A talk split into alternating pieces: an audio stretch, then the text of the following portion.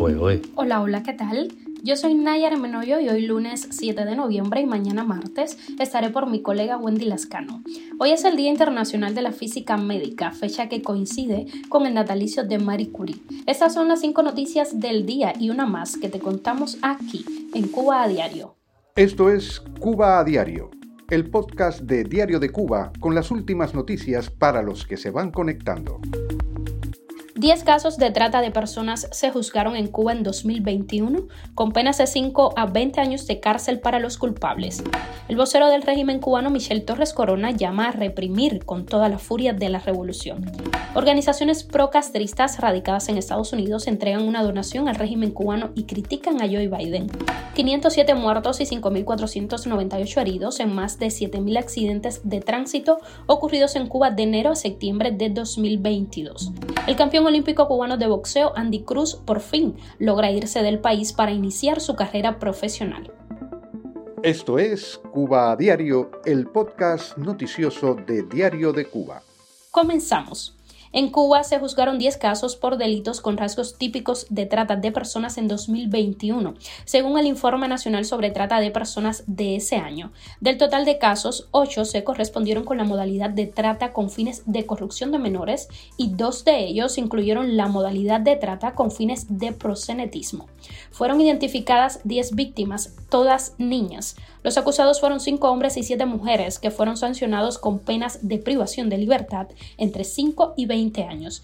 Sobre el tema, el MINREX afirmó que Cuba mantiene su política de tolerancia cero respecto a cualquier modalidad de trata de personas, pese a que profesionales cubanos de la salud que han formado parte de las misiones médicas gubernamentales han asegurado haber sido víctimas de esta práctica. En enero de 2022, la ONG Prisoner Defenders presentó de manera virtual la tercera ampliación de denuncia 1.111 médicos cubanos contra el gobierno, que reveló que los cubanos que cumplen misión en el extranjero son despojados de sus pasaportes y de hasta el 90% de sus salarios. Y hablando de manipulaciones, el vocero del régimen cubano Michel Torres Corona, conductor del programa de la televisión estatal Confilo, pasó de defender la represión del disenso a llamar directamente a ejercerla en un artículo publicado en el órgano oficial del Partido Comunista Granma. Decir que en Cuba hay un bloqueo interno es un razonamiento falaz, dijo, pese a reconocer errores y malas prácticas institucionales que entorpecen o frenan el desarrollo económico y social de Cuba. Mencionó además la posible desidia de alguien, la escasa preparación que pueden tener algunos cuadros y los casos puntuales de corrupción, a los que se suman las trabas burocráticas. Sin embargo, según él, ninguno de esos elementos debe colocarse en el mismo plano de la agresión premeditada e ininterrumpida de Estados Unidos contra Cuba durante décadas. Cuba a diario. Representantes de Puentes de Amor, COTPIN y otras organizaciones procastristas radicadas en Estados Unidos entregaron al régimen cubano una donación destinada a apoyar la recuperación de la provincia de Pinar del Río golpeada por el huracán Ian. El cargamento que arribó al aeropuerto José Martí el sábado está valorado en más de 70 mil dólares. Se compone por medicamentos, 200 sacos de leche, 90 cajas de guantes quirúrgicos y 77 de pastas alimenticias.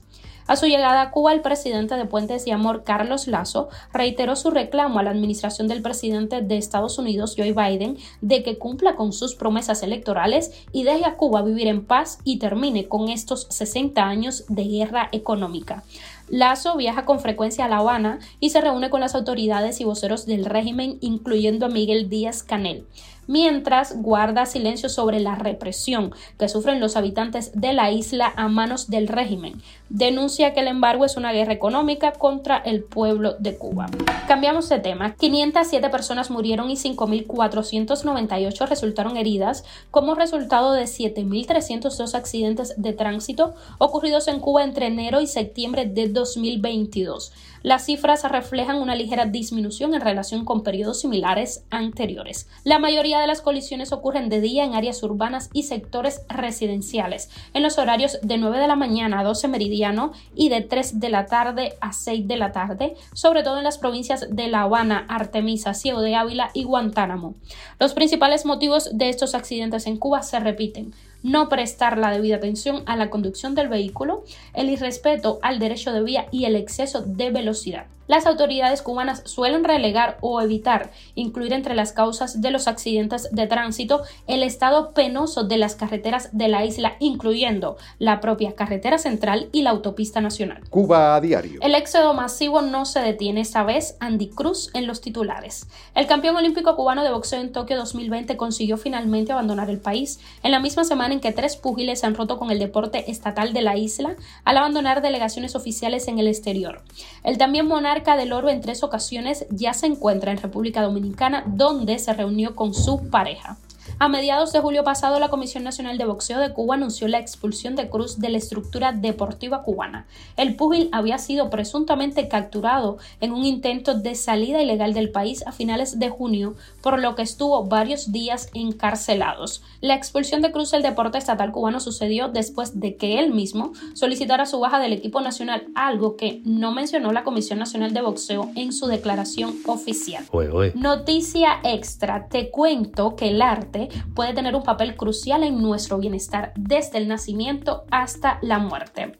Escuchar música nos ayuda a controlar el nivel de glucosa en la sangre y tocarla a gestionar el estrés. Bailar nos aporta beneficios en cuerpo y mente y contemplar, por ejemplo, una pintura o una escultura son capaces de aliviarnos en estados depresivos. Y no lo digo yo, lo dice la OMS en un reciente estudio en el que concluye que las artes pueden tener un papel crucial en nuestro bienestar desde el nacimiento hasta la muerte. Esto es Cuba a Diario, el podcast noticioso de Diario de Cuba. Y esto es todo por hoy. Gracias por informarte con nosotros. Nos puedes encontrar de lunes a viernes en Spotify, Apple Podcast y Google Podcast, también en SoundCloud y Telegram. Y síguenos en nuestras redes sociales. Yo soy Nayar Menoyo y te mando un beso enorme. Hasta mañana.